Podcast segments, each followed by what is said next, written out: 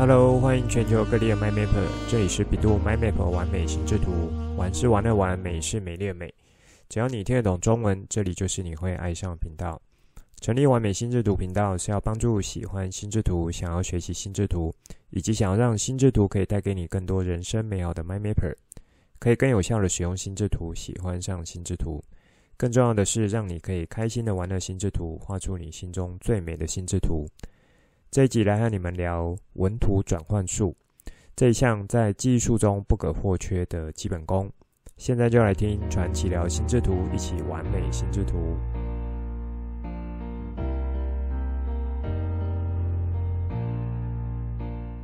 有提供我这里最近预计要开的课程，是和城市语言有关。播出之后，有听众私下和我询问，想要更了解这个城市语言的学习课程。和坊间市面上的一些差别在哪里？正好我朋友在准备课程时有和我聊到，他在其他地方上课碰到啊、呃，也是有一些类似的问题，因此呢，呃，就和我这边把一些常见问题给我做一些参考。那我就在这边跟大家说一下，也当成是如果你还在考虑是不是要来听说明会，或是说想来但是没有空。那对这个课程有兴趣，想要先更了解课程的话，那么就可以从呃我今天这边的说明可以得到更多的资讯。好，第一个，蛮多人会询问的是说，房间的城市语言课程啊、呃，现在已经有蛮多开线上课了。那其中一种呢是像预录好的这样子的课程，那另外一种大概就是家教形式的。这两种其实都各有一些优点。那也有一些局限性，比如说预录好课程就可以依照自己的时间和进度随时看，那甚至是回看。家教形式呢，就是一对一，老师可以针对每个人的状况来做调整。不过这两种上课方式，它各自的局限性是什么呢？那比如说在预录好课程内容，如果当下听不懂，其实呢是还要再写信，或是说透过其他方式。和老师做沟通，那在操作上的问题是没有办法及时得到解决的。家教形式呢，则很吃老师的教学经验，以及如何可以把一个相对抽象的程式概念或语法，可以很好的让学习者能够学起来。那么 BSD 课程呢，它算是一种线上即时互动的课程形态，同时也是属于一种小班制的课程。因为是线上即时互动，所以课程中有问题可以立即被关注到，也能获得解决。也因为是小班制，所以一些属于需要小组创作或是讨论的地方，在线上是可以有效的被执行。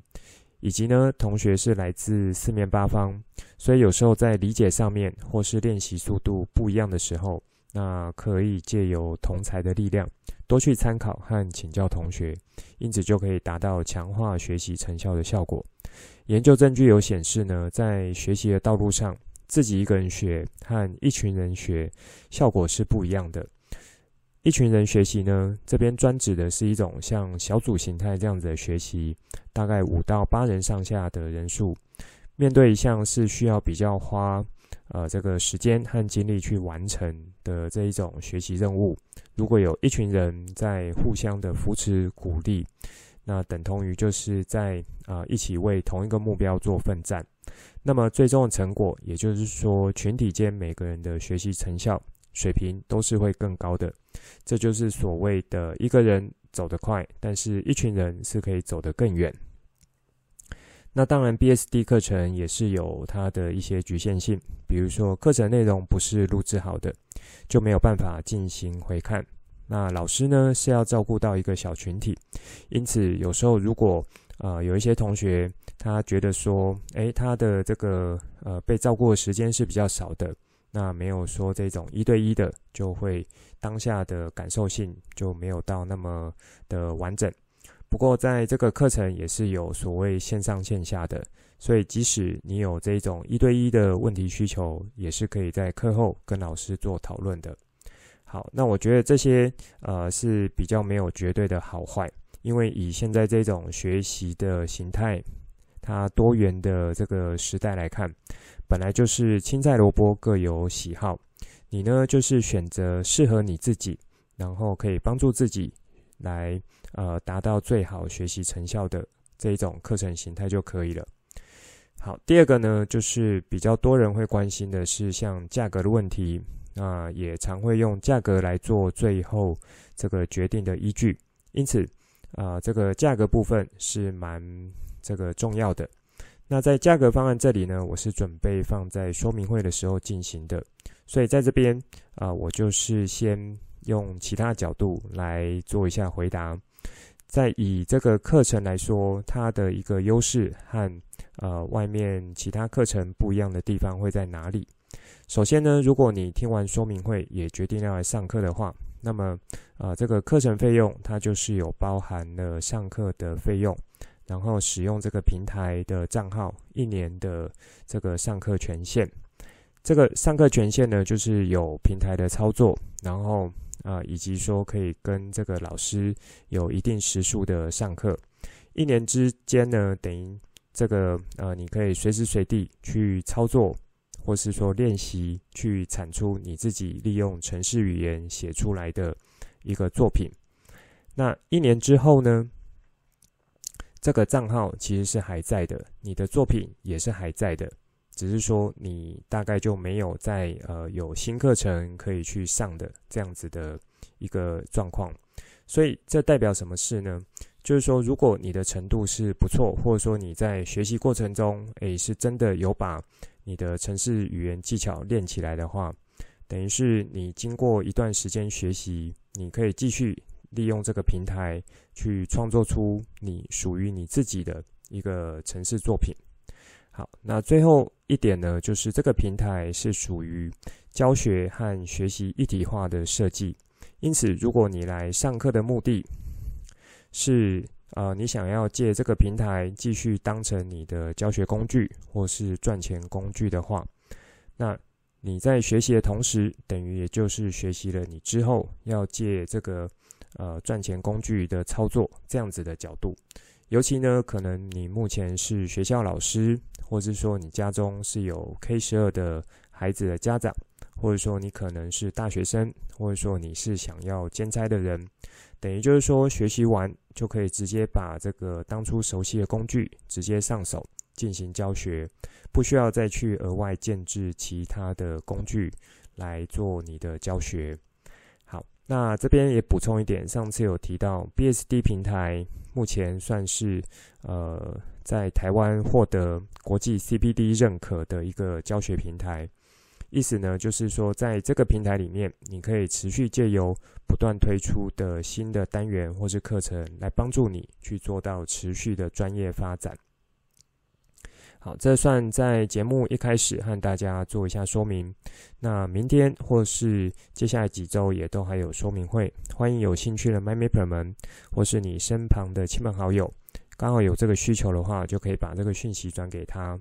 这边呢，也有和我的朋友在做讨论，因为 BSD 平台是适合比较大的孩子，有没有可能往下让比较小的孩子来学习呢？因为这种程式语言学习的方式，以我之前啊、有看过这个平台的一个操作，其实对比较小孩子，我认为也是可以操作的，只是说这会比较考验老师他在带的经验和技巧。以及呢，比较小孩子在英文的语言和一些专有名词的理解上面会有一些门槛。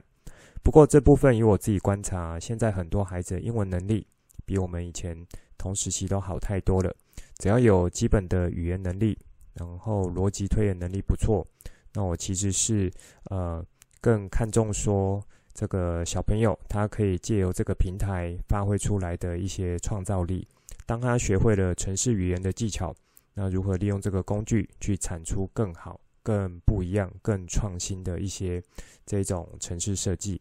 好，这部分如果我有一些更新的讯息，那我一样会在节目中和大家做一下这个说明。在上一期节目呢，最后我有问大家一个问题，当成是小小的 homework，不知道 MyMapper 们还记不记得呢？就是说我在节目中用家里的空间当做举例。同时问你们，还有没有其他什么样的空间也适合拿来当做自己的记忆宫殿？那这一题你们有没有仔细想过和思考一下呢？如果你是已经学过一阵子心智图法 MyMapper，可不可以借由心智图法的核心技巧，比如说阶层思考，也就是水平垂直思考，那还有像关键字、关联线触发、图像技巧、色彩技巧、分类技巧等等的，来帮助你去做这个问题的思考。如果有的话，那就是很棒的。好，那么以我的角度，还有哪一些位置是可以拿来套用的呢？这边我先和大家再做一下复习。上次请你们做了自我测试之后，和大家提出来关于空间位置的几个关键特性，是可以帮助我们在做记忆这个呃上面的。那分别就是熟悉感、图像画面，还有顺序性。因此呢，你可以利用这个通则性的原则来思考一下，除了家里空间之外，还有哪一些空间也可以拿来用。我这里提供几个之前我在学习和教学时候自己都有使用过的一些空间位置或是记忆抽屉。这些数量如果够多的话，其实也就可以去组合成属于你自己的一个记忆宫殿了。第一个就是呃你自己住家附近的一些相关空间，因此呢，除了自己家之外，如果你们家的位置正好是个蛮不错的巷弄街道，马路的两对面，然后前后路口加起来有差不多二十间或二十间以上这种住户和店家的话，其实就很适合把这一段拿来当做你自己的一组这个记忆空间位置。所以如果呢，呃，你是住在巷尾，那你就是从你自己当做是一号位置。那你如如果是在中间的话，你就看是从哪一个呃路口当做起点，然后从顺时针绕或是逆时针绕都可以。那么如果你是住在山上这种独栋别墅的话，住户店家这个角度都就不适合了。可是呢，呃，这个从山中沿途过来到你家的一些风景啊，比如说树木、花朵、电线杆这种，呃，比较不容易变动的标的物、景观物，其实也是可以当做你的空间位置的。所以你就从这个角度出发的话，比如说你常去的一些百货公司楼层、图书馆或是商店的店铺。那么你如果是住大楼，那么在大楼这种啊、住户的设计、楼层设计，或者说社区的空间，以及呢，如果你是上班族的话，就是你公司的空间位置；你是学生的话，你的一些学校建筑物等等的，都可以像你们家一样，作为一个空间位置记忆抽屉的一个候选。只要你掌握了前面有提到的，有熟悉感，画面图像是清楚的。以及呢，啊、你的这个使用空间或物品的位置呢，是采用顺序性的方式去做编排。那这边在呃顺序性这边有一个提醒，就是说你挑选的这些物品或是空间位置呢，是要不容易变动，或是说会去更动的这些物品。比如说你每天进公司，可能呃门口有一盆花是诶是很漂亮的。那想说要把这个当成是你其中的一个记忆抽屉，可是没想到呢，这盆花可能在隔几周之后就移走了。那么在你脑袋里面这里的位置，或是呃这个图像呢，它实际上就会变成空白的。这时候你就要小心，是不是在你准备的这个空间记忆，呃这个仓库中或空间的位置中，这个部分就会慢慢的淡去。因为你每天进公司已经没有看到这盆花，就会非常可能在这个位置产生的记忆连接强度会变得比较弱。好，那这个部分就让你们自己去弹性发挥使用。第二个类别呢是交通工具类的，比如说你们家的车子，汽车也好，机车也好，甚至脚踏车都可以。还有一些人呢，可能每天是坐公车、坐捷运，或者说有常搭飞机的，或者说搭船的。因为你常常会接触这些，对不同部件的位置呢，也都很熟悉。而这些运输工具的部件，其实也都不太会变动，因此是很好当成这一种记忆抽屉的一个候选项目的。之前我就把我们家的车子从前到后，从左到右，从外到内，车顶到车底。前后编了有四十个位置，后来呢就比较少用了，然后这个记忆空间现在也变得比较模糊。不过在这边还是有推荐给大家，那我印象，在我孩子比较小的时候，有时候是开长途的这个车呢，小朋友通常是坐不住的，就会一直吵说很无聊，要大人陪他们玩之类的。有一次呢，我就用我们家的车子和呃小朋友来玩这种记忆游戏，我就说：哎，我现在来开始出题目，随机出题目，看你们可不可以记住。这很像在 EP 四九，我和你你们玩的这个小游戏，我就随机出了三十个这种呃看似很容易的名词，但实际上要他们全部记起来却不是那么容易的。考考他们是不是可以在我念完的时候全部都能记得住？那想当然呢，就是一开始一定是没有办法记住全部的。我就问他们说：“诶，为什么有一些是记得住的，然后有一些是记不住的？”这里呢，就有出现我上一集所说的，像实境效应和自己有关，以及突出效应这些呃的现象出来。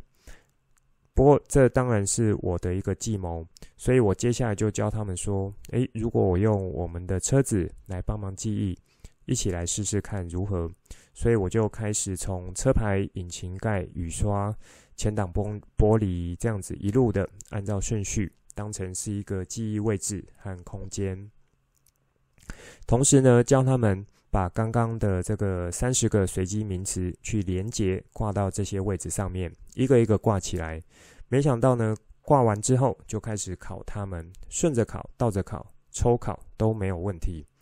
因为这一串做下来也要花不少时间，所以呢是蛮好在呃开长途车的时候和小朋友杀时间的一个小游戏。就在前些日子吧，就呃应该跟上一次跟他们玩这种游戏，应该也有三五年的时间了。那前些日子，我的一个小女儿突然冒出一句话说：“诶，我还记得小时候，爸比和我们玩车子记忆的游戏。”那记得我们那时候车顶上是坐着一个小叮当，在行李箱是放着一盘臭豆腐的。当下我先愣了一下，后来呢就和他们一起哈哈大笑。这时候呢就会觉得说，哇塞，这个空间位置的记忆术还真是强大。你只要有使用对的话，基本上是不用花太多额外的时间和这个脑力去呃把这个东西记住。这个记忆呢也是可以很牢固的。好，第三种类型呢，是和我们自己关系非常紧密，也是最熟悉的一种空间位置，也可以说是我们从出生到老死都会持续的使用。有没有聪明的 MyMapper 们想到呢？有猜到的话，恭喜你；没猜到也没关系，那就是我们自己的身体，也就是人体位置。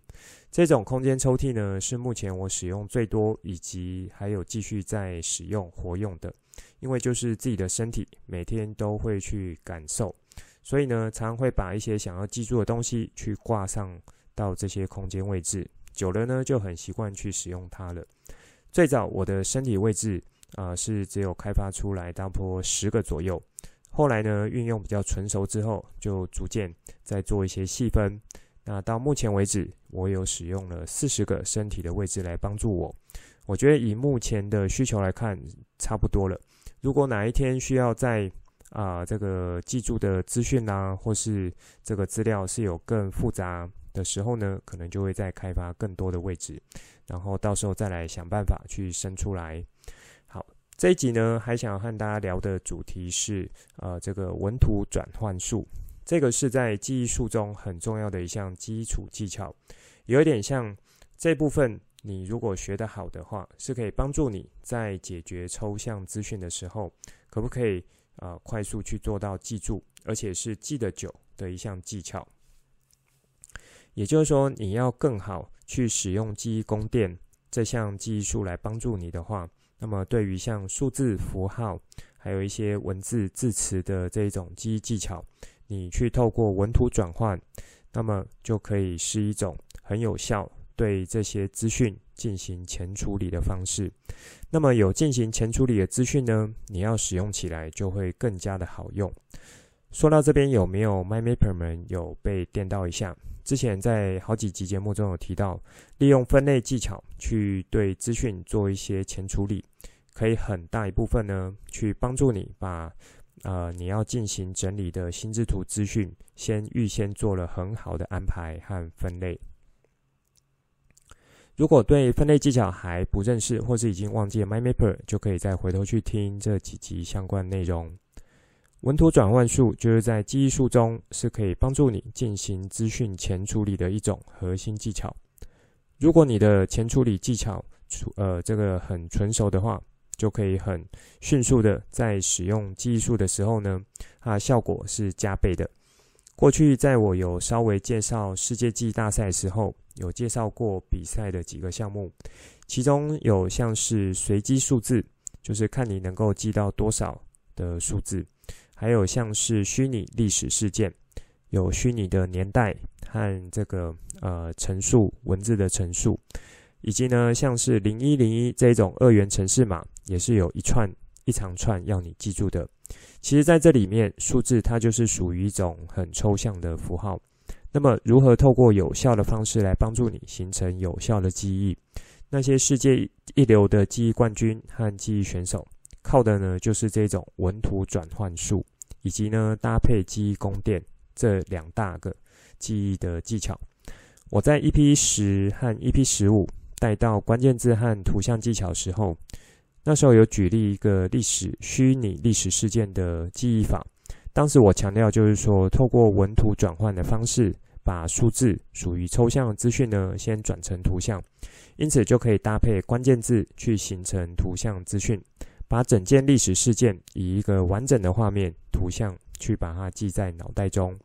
当时我举的这个例子是。一八九二年，在台湾南投某乡镇发现了地球上最大的一个陨石坑。好，接着呢，就带着大家去做一些图像转换，然后形成一串很荒谬的故事。那这个故事是这样的：有一位屁股后面有超长加菲猫尾巴的酒店小二，他在日月潭水下一个不知名的酒店服务客人的时候。就在他要把酒倒给客人的时候呢，这个酒竟然引爆一声巨响，就在他的酒店旁边炸出一个比日月潭还大的坑洞。好，这一段故事就是去形容上面这个虚拟历史事件的。如果你还有印象的话呢，我要在这边先恭喜你；如果没有印象，或者说新加入的 MyMapper，也你呢就可以连同这一集介绍的技巧，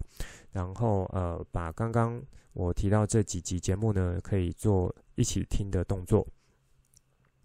好，刚刚有讲到记忆大赛中，要你想办法记住一堆随机数字。在那些记忆高手中，他们就是先把数字转成图像，再利用编故事的方式，把这一连串的图像编成有趣的故事记起来。这个在之前节目中和大家聊过了。大脑对于画面、图像还有故事情节，都是会有很深刻的印象。很容易被这些资讯去吸引，还有去把它啊、记得比较久。因此，利用文图转换的技巧，先把比较难处理的资讯进行前处理后，成为大脑喜欢的图像资讯。再来利用故事情节编排，把要记住的资讯一网打尽。接着呢，就是还原的时候，再做一次反向的程序流程就可以了。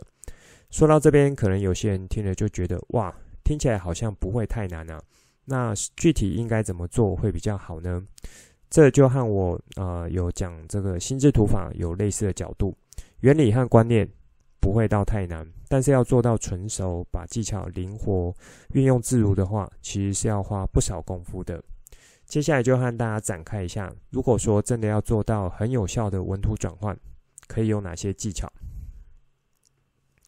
这边呢，我先做一下定义。在节目中，这里提到的文图转换，其中的这个“文”是包含了数字、文字这一类型的资讯，应该说这是一种比较广泛的定义。因为像英文字，还有组成英文字的字母，某种程度它也是一种啊、像数字这样子符号，然后有抽象意义的。中文字的话，因为是象形文字来的，所以。基本上，呃，中文字背后是有它自己的意义在的，所以在这边的文呢，可以包含了说，啊、是所有的文字体系、文字系统和数字这一类型的资讯。虽然说在本质上是仍有一些不一样的地方，不过没关系，我就用一种通则性的原则和你们聊。那聪明的 MyMapper 们应该是可以去做到弹性的转换和使用的。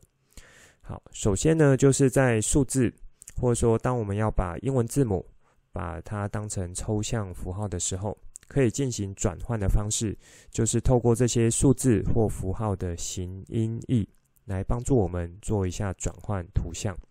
什么意思呢？其实你去看一下幼幼童书，或是你们家正好有这个阶段的孩子，也就是说，差不多要学习认数字和字母的年纪了，多半就会采用一种方式，也就是形音义。比如说，可能会呃让孩子去朗读或是背诵“铅笔一”、“鸭子二”、“蝴蝶三”或是说“耳朵三”、“帆船四”、“房子五”、“哨子六”。拐杖七、眼镜八、气球九、十字架等等的，有没有 MyMapper 们有意识到，为什么在幼儿阶段需要用这样子的方式去引导他们做学习呢？因为在比较小孩子，对于抽象概念是无法有效掌握的。那对有形体的东西，平常他们看得到、摸得到和听到的，其实都比较好去掌握，而且是有一定程度了解的。因此呢，借由这种已经熟悉的事物，帮助他们把还不熟悉的东西呢进行连结，接着就去编成一首句像是顺口溜的唱谣，就这样子朗朗上口，久而久之就很容易进到脑袋了。那讲到这边，有没有 MyMapper 们也觉得哇塞，原来我们现在学记忆术，某种程度就是在体现小朋友最初最初的学习过程？的确没错。不过呢，因为我们对于这些抽象数字也好，或是字母也好，其实已经运用的很纯熟了。今天如果是一个很大量的资讯时候，像前面提到的这种呃虚拟历史事件，或是这种真实的课文内容，一堆的资讯混杂着文数字，其实你如果使用小朋友这样子的一个程度的技巧的话，其实是远远不足的。那么可以如何有效地进到脑袋呢？这时候，呃，你透过这种文图转换技巧去进行前处理，把这些基本的东西准备好，那就可以利用这些已经前处理过的资料来进行更高阶的记忆处理了。好，这也很像说在料理上面，很多食材其实要先经过前处理，才能在后面的烹饪把食物美味发挥得更好。像是肉类，通常要做一些熟成这道手续，这算是第一个提供的技巧。那么数字怎么样很好做转换？除了说自己去想之外呢，目前在网络上也有很多去提供，比如零到一百数字可以转换成图像的这些资讯，基本上就可以帮助你 cover 掉大部分会遇到的情境了。那么如果是你自己想出来的话，我认为会更棒的。一开始想不到也没有关系，就是先参考别人，然后依照自己喜欢和舒服的图像画面，去慢慢定义出来属于自己的一个一套文图转换的这个资料库。在前几集节目中有提到说，啊、呃，之前在学记忆术的时候，有把圆周率小数点以下八十位的数字背起来。那我利用的就是这种数字转图像的技巧，先把图像的这个。呃，进行转换。那时候呢，是利用一次两个数字为一个图像，所以八十个数字实际上是转成四十个图像。然后这四十个图像呢，再去编成一个故事情节。故事情节越荒谬、越奇怪的话，其实是越好进到脑袋的。第二个技巧，就是在呃这个文图转换术中要提供的，是把这些前处理的资讯去做到更精致一点。产生模组化的结构资讯，什么意思呢？刚刚有说，像小孩子一开始学习这种抽象的数字和符号这种做法，如果到我们现在这个年纪还是这样子学的话，你觉得效果好吗？好，其实应该是不够的。那这样子的学习方式和方向是没有问题，只是我们现在要面对的资讯复杂度或是资讯量，和单纯小孩子相比。那个出发点是不一样的，那要怎么做调整呢？这时候要采用结构化的资讯，或是模组化的资讯来帮助我们。像刚有提到的圆周率小数点以下八十位，我是用两个数字当成一个图像来做这个记忆，因此呢，我就把原本是要记住八十个数字的资讯减半成四十个图像资讯，相比一来效率是好一半。以结构化或模组化的资讯来看的话呢，就是你可以提升到把三个数字当成是一个图像为基础来做准备。所以你如果是用这个角度的话，八十个数字的资讯量，你用三十个数字为一个图像的基础，你就剩下二十七个左右的图像资讯的。如果呢，你是可以准备到四个数字为一组图像的话，那么这样子的一个呃记忆量就会只剩下二十个图像资讯的。听起来方法好像是蛮简单的，可是它难的地方呢，就是在于你要先花够多的时间去把三个数字为一组图像，或是四个数字为一组图像这样子的基本功去打好，因为光三个数字的排列组合就有一千种。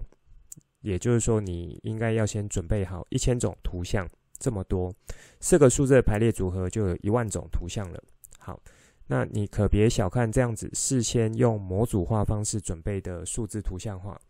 世界记忆高手和记忆冠军，他们就是利用这种方式，把越多种排列组合都先准备好。因此，当实际要比赛的时候，比如说随机数字，它是三个数字一组。抓一起，或是四个数数字一组抓一起，那甚至呢是五个数字一组抓一起，所以每一组产生的图像，然后再迅速去编成一个天马行空的故事情节，就这样直接输入到脑袋中了。还有像扑克牌记忆，现在的世界赛纪录应该是十多秒就可以完成一副洗过的扑克牌顺序，选手靠的也是一次好几张。呈现出一种图像画面，接着再快速的把这些画面组合，产生出情节，或是呢直接去挂钩到他的一个记忆抽屉中。比如说红心 A、黑桃四、黑桃十、砖块四，这四张呢在记忆高手脑袋实际上是一张图像画面。接着另外随机的四张组牌组合呢，也是一种呃，也是一张图像画面，以此来加快这个截取这些画面资讯。好，第三个技巧呢，就是联想能力的使用，尤其呢是透过五感来帮助你。这里指的联想能力是适合，呃，在文字资讯，尤其中文字这个部分，那当然也包含了前面说的形音义这样子的一个转换技巧。某种程度，形音义这样子转换技巧呢，是要靠联想能力来辅助你的，是可以做到比较好的转换。这边呢，我举例以中文字香蕉来说，如果你看到香蕉，脑中只有浮现香蕉这个画面的话，可能就太过普通了。因此，在之后如果呃你要去产生一些图像记忆画面的时候，可能会有一些些薄弱。这时候你再做一些展开，关于香蕉，你的五感经验有没有什么更特别的地方？那有没有更不一样的画面图像呢？比如说闻起来的时候有特别的味道。或是说摸起来触感是有更不一样的感受，或是说打成香蕉牛奶的一种口感，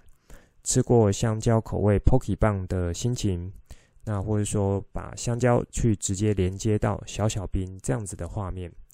如果你有越丰富的画面和图像，你对于这个资讯的处理就会越多元和越完整。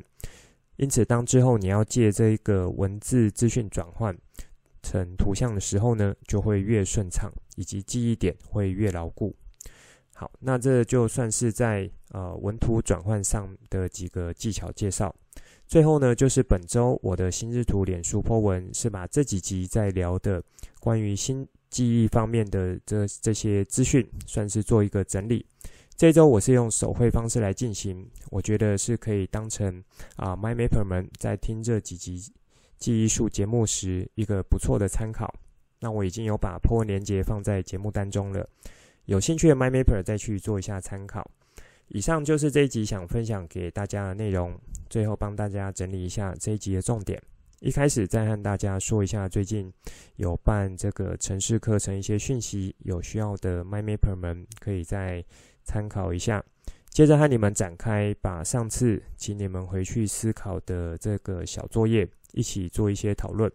我这里把空间位置再分作三种类别。第一个是和我们住家类似的，因此就可以衍生出来，像住家附近的马路、社区大楼、办公室、常去的商店、百货、图书馆、还有学校等等的这一类型空间都可以。只要呢你掌握住这个通则是有熟悉感、有画面以及有顺序性的这样子的位置配置就好了。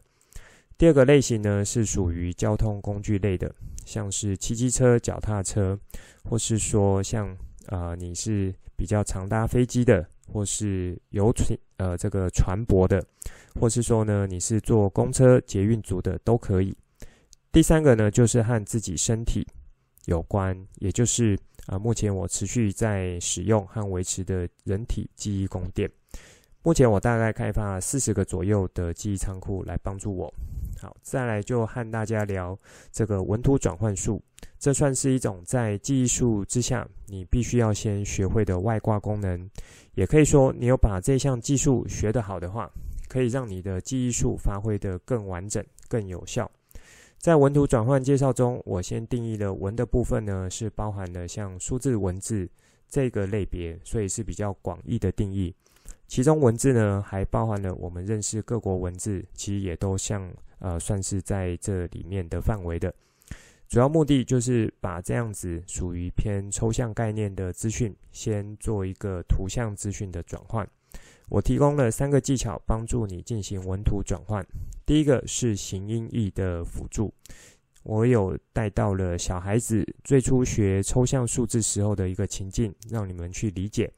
第二个呢是提升呃你这个文图转换。到结构化或是模组化这样子的一个转换技巧，那这边也有提供了世界记忆高手他会这么用的一个原因。第三个呢，就是借由五感的辅助去强化你的联想能力，帮助你把文数字的转换做更有效的一个呃图像切换。好，最后就是本周贴文分享，这周的脸书贴文。就是把技术这个几集单元做一个摘要整理。好，这一集的内容就先说到这里，之后再跟大家聊更多我对心智图的认识所产生的经验和想法，和你们分享，带你一起重新认识心智图，一起喜欢上心智图。希望你会喜欢今天的节目。本节目是由比度 MyMap 完美心智图直播，我是传奇，也可以叫我 Coach。欢迎你听了之后有什么新的想法与角度，可以跟我互动，画出心智图或是留言来跟我分享。节目当中附上官网、脸书还有 LINE 社群资料，以及这一集我想和你分享的心智图作品。欢迎随时透过这些地方来和我做互动。如果你也喜欢这个频道，觉得我分享内容对你有帮助，也觉得对你亲朋好友有帮助。记得帮我订阅、给爱心，把这个频道分享出去，邀请他们一起来享受心智图的美好。我们下次见，拜拜。